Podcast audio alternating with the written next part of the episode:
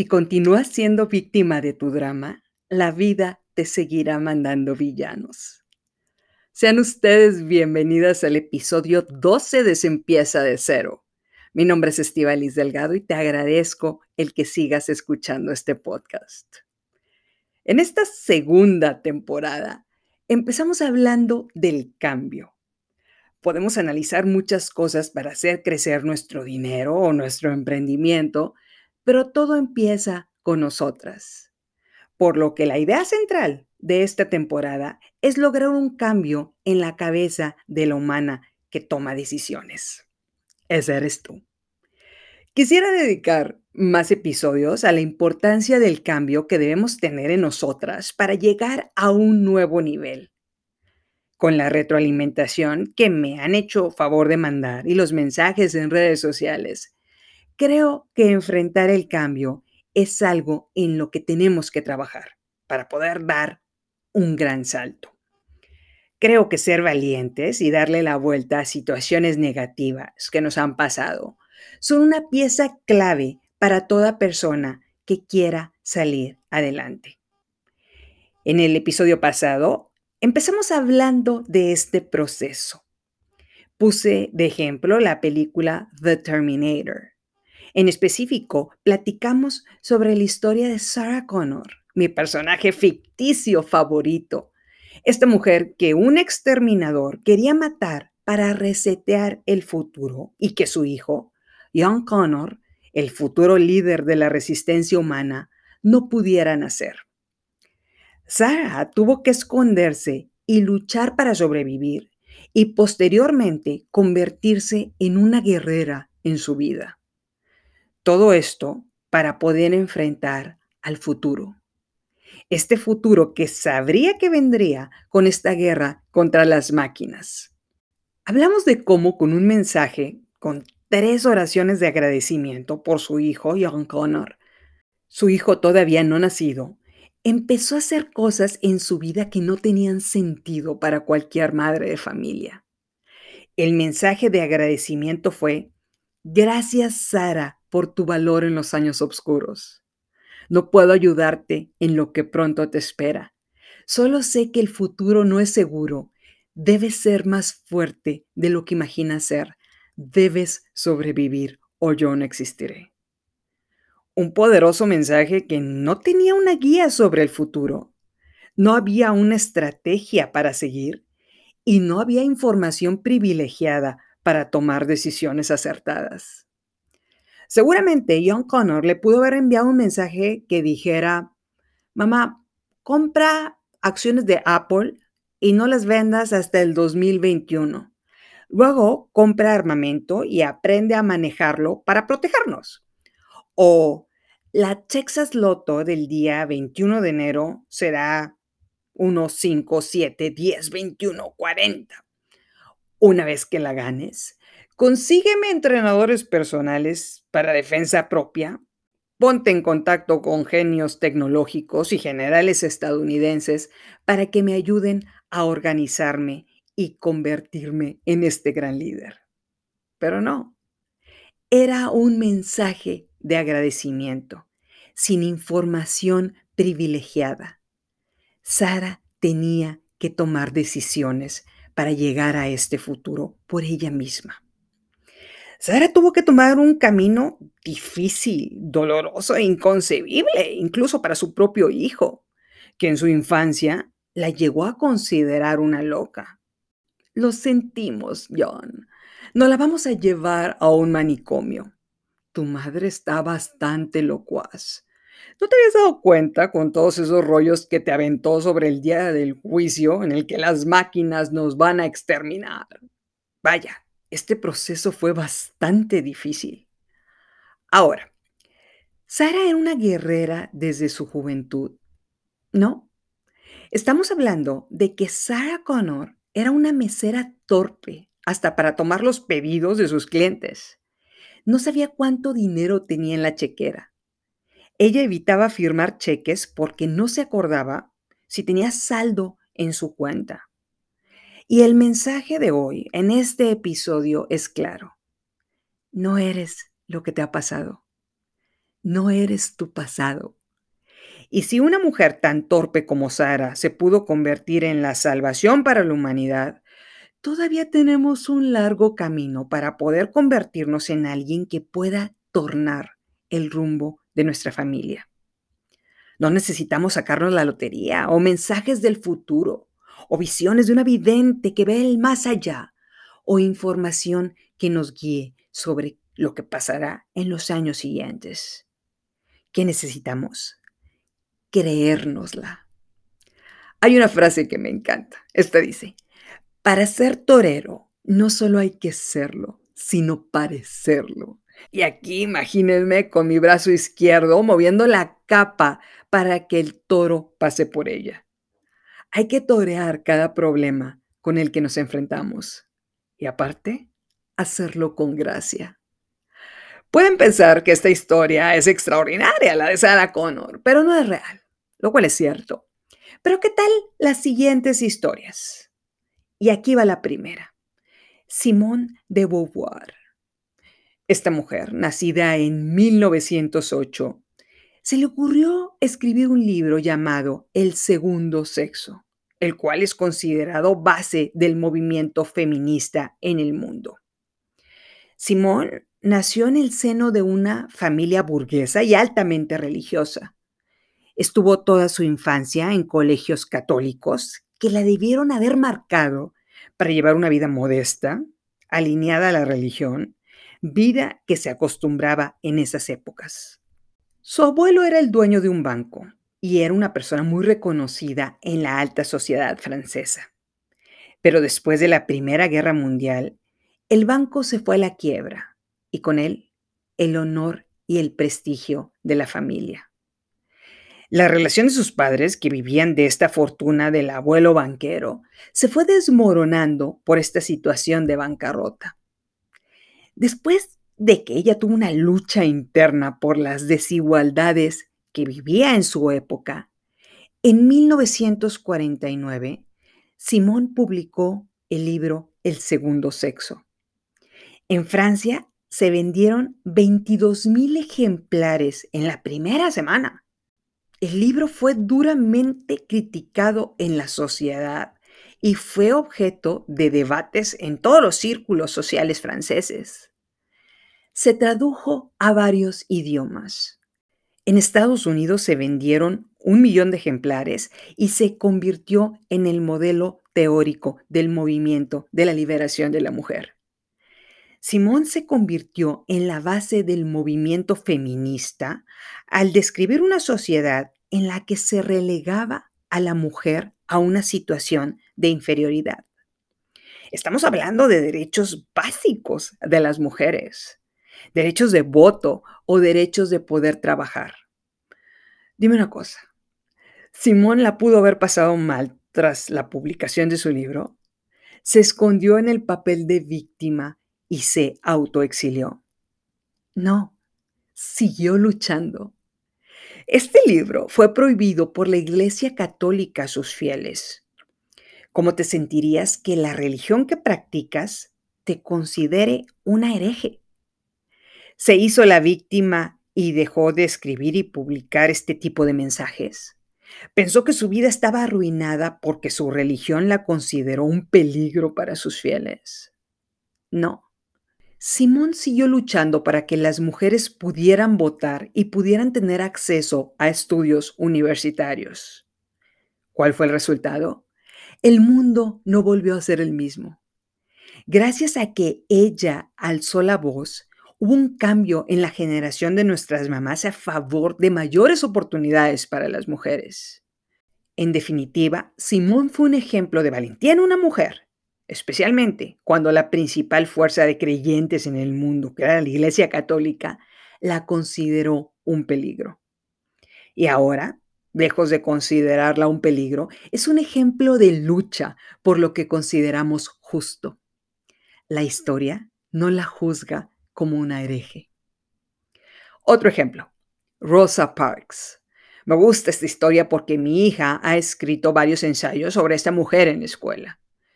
Rosa fue reconocida como la primera dama de los derechos civiles por el Congreso de Estados Unidos. Rosa Parks fue una activista afroamericana que se negó a darle su asiento de autobús a un pasajero con piel color blanca. Pongámoslo en contexto. Aquí va la historia. En 1955, ella regresaba de su trabajo. Estaba cansada, tenía los pies inflamados y cuando un hombre blanco, que se acababa de subir al autobús, le dijo que le cediera su lugar, ella se negó. La ley en Estados Unidos era muy clara diciendo que tenía que hacerlo. Estamos hablando de 1955, cuando las personas con piel color blanca tenían el derecho de sentarse en el transporte público y las personas con piel color oscura que estaban sentadas en uno de estos asientos tenían que levantarse y darle el asiento y cedérselo a esta persona con piel color blanca.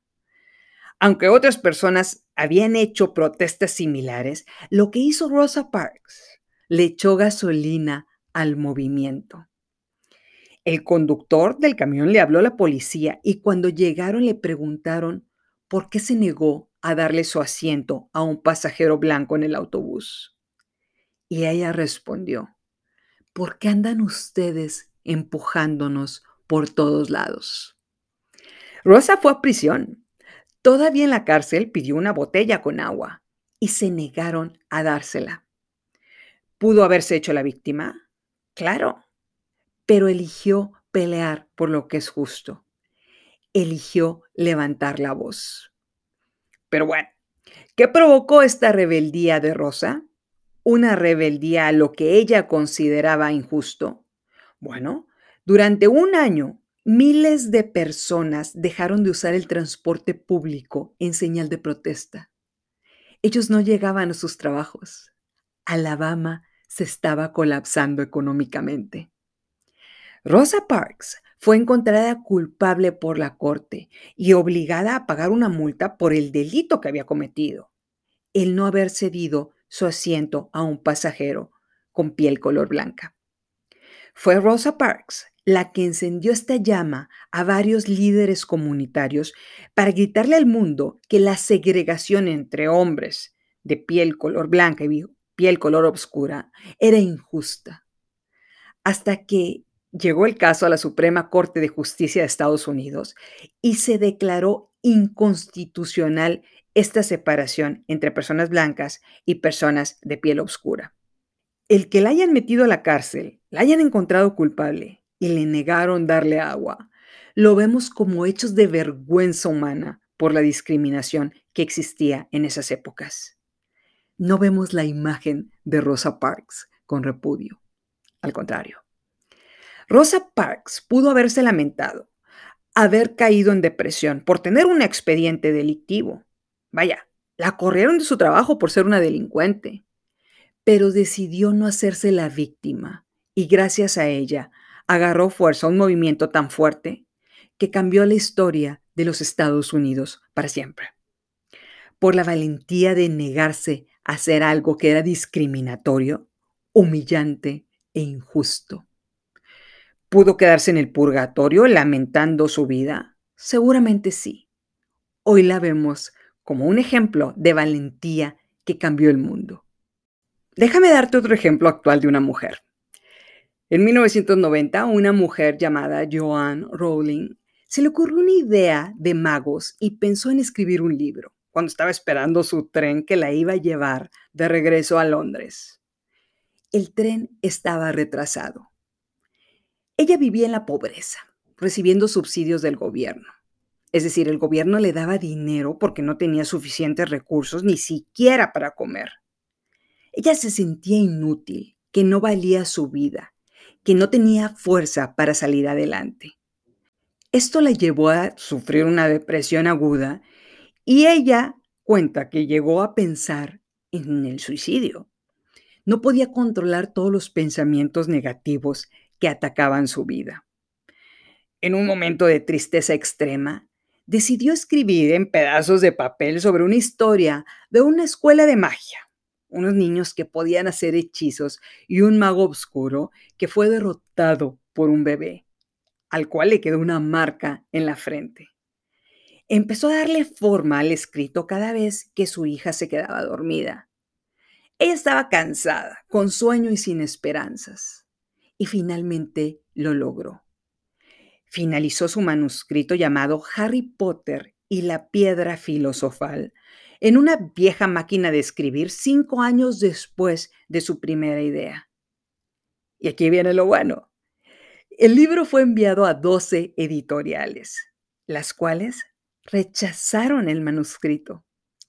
¿Qué sentirías si 12 empresas expertas en lo que el mundo lee dicen que lo que escribiste no tiene futuro, que no es suficientemente bueno? Pudo seguir en esta depresión haciéndose la víctima pensando que el mundo estaba en contra de ella. Claro, pudo apagarse como persona y dedicarse a un trabajo sencillo como mesera para no tener que sufrir más. Claro. Hasta que un día, por un favor, el director de una editorial lleva los primeros tres capítulos del manuscrito a su casa y su hija, que estaba en la primaria, toma las hojas, se pica con esta historia del bebé que sobrevivió al mago oscuro y le dice a su papá, al director de la editorial, quiero saber qué sigue. ¿Dónde están los demás capítulos de este manuscrito? El resultado, 500 millones de libros ha vendido esta mujer en el mundo. Harry Potter ha sido traducido a 80 idiomas. Los libros han dejado 7 mil millones de dólares en ingresos y las películas dejaron otros 7 mil millones de dólares. Es la segunda mujer más rica en Reino Unido después de la reina Isabel. Y aquí dos cosas. Número uno, J.K. Rowling, como se hace llamar ahora, pudo mantenerse en el purgatorio de la depresión, seguir dependiendo del gobierno, vivir en la pobreza, pero nunca dejó de luchar. Me encanta esta historia. Y número dos, quisiera conocer a los dos ejecutivos de las editoriales que rechazaron su manuscrito para preguntarles ¿Qué se siente haber rechazado la saga de Harry Potter y por ende la franquicia más exitosa en la historia moderna? Pero bueno, último ejemplo. Alexandria Ocasio Cortés, llamada en redes sociales AOC, es una política latina estadounidense. Es demócrata progresista y se considera la congresista electa más joven en la historia de Estados Unidos después de ser elegida para representar al Distrito 14 de Nueva York en noviembre del 2018. Ella declaró, la única forma de postularse para un cargo en mi país es si tienes acceso a mucha riqueza, alta influencia social, mucho poder de una familia, de dinastía, y yo sabía que no tenía ninguna de estas tres cosas. Es decir, para ser un político exitoso tienes que tener dinero, personas o compañías que estén financiando tu campaña, ser de cuna de oro y tener una influencia sólida en la ciudad en donde vives y un apellido que el mundo respete. Se pudo haber conformado en ser una mesera de un barrio bajo de Nueva York. Seguramente sí, pero decidió no ser víctima de su drama. Se propuso cambiar su destino. Comenzó a hablar, una por una, con todas las personas en su distrito electoral. Varios grupos latinos se unieron a su propósito para lograr ser electa congresista. Y tocando puertas, logró ganar su puesto, que en México sería el equivalente a ser una diputada. Sin empresas financiándola, sin ser de cuna de oro y sin el poder de una dinastía de renombre en su ciudad. Esta mujer defiende el socialismo demócrata en su país. No es comunista ni socialista, es diferente. Es socialista demócrata como en algunos países europeos. Algo que para el país más capitalista del mundo enciende los miedos contra las personas que alzan la voz por un mundo más equilibrado. Y aquí viene lo bueno. Alexandria gana la elección.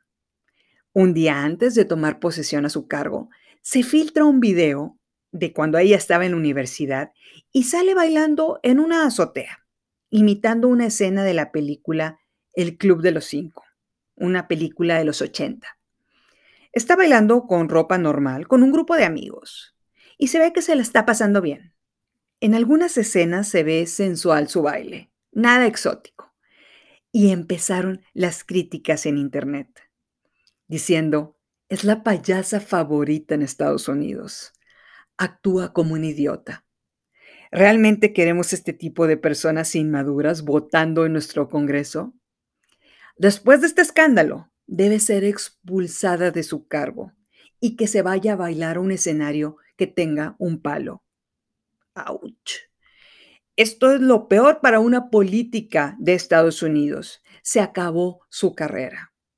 No solo eso, al día siguiente, cuando tomó posesión, los congresistas republicanos empezaron a abucharla, a ella, no a las demás demócratas radicales, Alexandria. Imagínate estar en sus zapatos por un momento. Imagínate ser la política más odiada por los republicanos en Estados Unidos, la mitad del país. ¿Qué hizo Alexandria? ¿Renunció? ¿Cayó en la tristeza extrema por el rechazo político? ¿Se tiró a los brazos de la depresión pensando que el mundo la odiaba? ¿Se hizo la víctima? No. Subió un video a Twitter diciendo Supe que el Partido Republicano piensa que las mujeres que bailan son escandalosas. Esperen a que descubran que las congresistas también bailan. Y sube un video bailando enfrente de su nueva oficina en el Capitolio con la placa que lleva su nombre. Te recomiendo que lo busques en YouTube como AOC bailando en el Capitolio para que veas su cara de felicidad. Me encantó cómo toreó esta situación. ¡Ole al toro republicano! ¿Cuál fue la respuesta del mundo? Es la congresista con más seguidores en todas las redes sociales. Entre más la atacan, más sube su popularidad. Ya fue reelecta en su distrito el año pasado con un margen espectacular. Y lejos de parecer una mesera a la que le cayó el cargo, parece la mujer más preparada cuando cuestiona servidores públicos en las sesiones del Congreso. Y aquí viene mi punto. Estaba en ella autocastigarse por este video, el decir que el mundo no la quería, el dejar de luchar y esconderse para evitar más críticas. Sin embargo, decidió hacer lo contrario. Les aseguro que veremos mucho más de ella en años siguientes, a pesar de ser una demócrata radical, que no es lo popular en Estados Unidos. Ella ha dicho, a menudo lo más honorable que puedes hacer es sacudir la mesa. Me encanta esta frase de Alexandria. Así como Mahatma Gandhi dijo, cuando una ley es injusta, lo correcto es desobedecer. Y no para querer cambiar el mundo, sino para empezar el cambio en ti. Estas son algunas de las historias de mujeres que pudieron quedarse en la oscuridad en la tristeza, cuando el mundo las abuchaba o cuando las criticaban por hacer algo diferente, cuando estaban en la cárcel por no dar su asiento a un hombre blanco, cuando les decían que su trabajo no era suficientemente bueno, cuando les gritaban tantas cosas negativas que pudieron hacer que se apagaran y se victimizaran. Y el mensaje es claro y directo, el mensaje de estas mujeres. Acabas de pasar por un divorcio. Perdiste tu trabajo. Acabas de pasar por una humillación pública. Has fracasado para cambiar la vida que llevas. Sientes que estás en el piso comiendo tierra porque el toro te tumbó y el desgraciado toro y el mundo se están riendo a carcajadas de ti. No eres lo que te ha pasado. No fue justo lo que te pasó. Pero vivir como una víctima es un camino directo al purgatorio. Rompe el círculo y dale la vuelta a todo eso que te está atacando. Vamos a subirnos sobre gigantes. Gigantes como estas mujeres que decidieron dejar de ser víctimas de su propio drama e hicieron lo más honorable que una mujer puede hacer. Sacudir su mesa. Si la mujer que quiere cambiar su destino no está lista para enfrentar al toro, seguramente terminará en el suelo. Pero acabar en el suelo una y otra vez es la única forma de dominar a este toro. No lo olvides, no estás sola, estamos juntas en esto. Muchas gracias por escuchar este episodio. Todo empieza contigo. Soy Estivalis Delgado y esto es Se empieza de cero.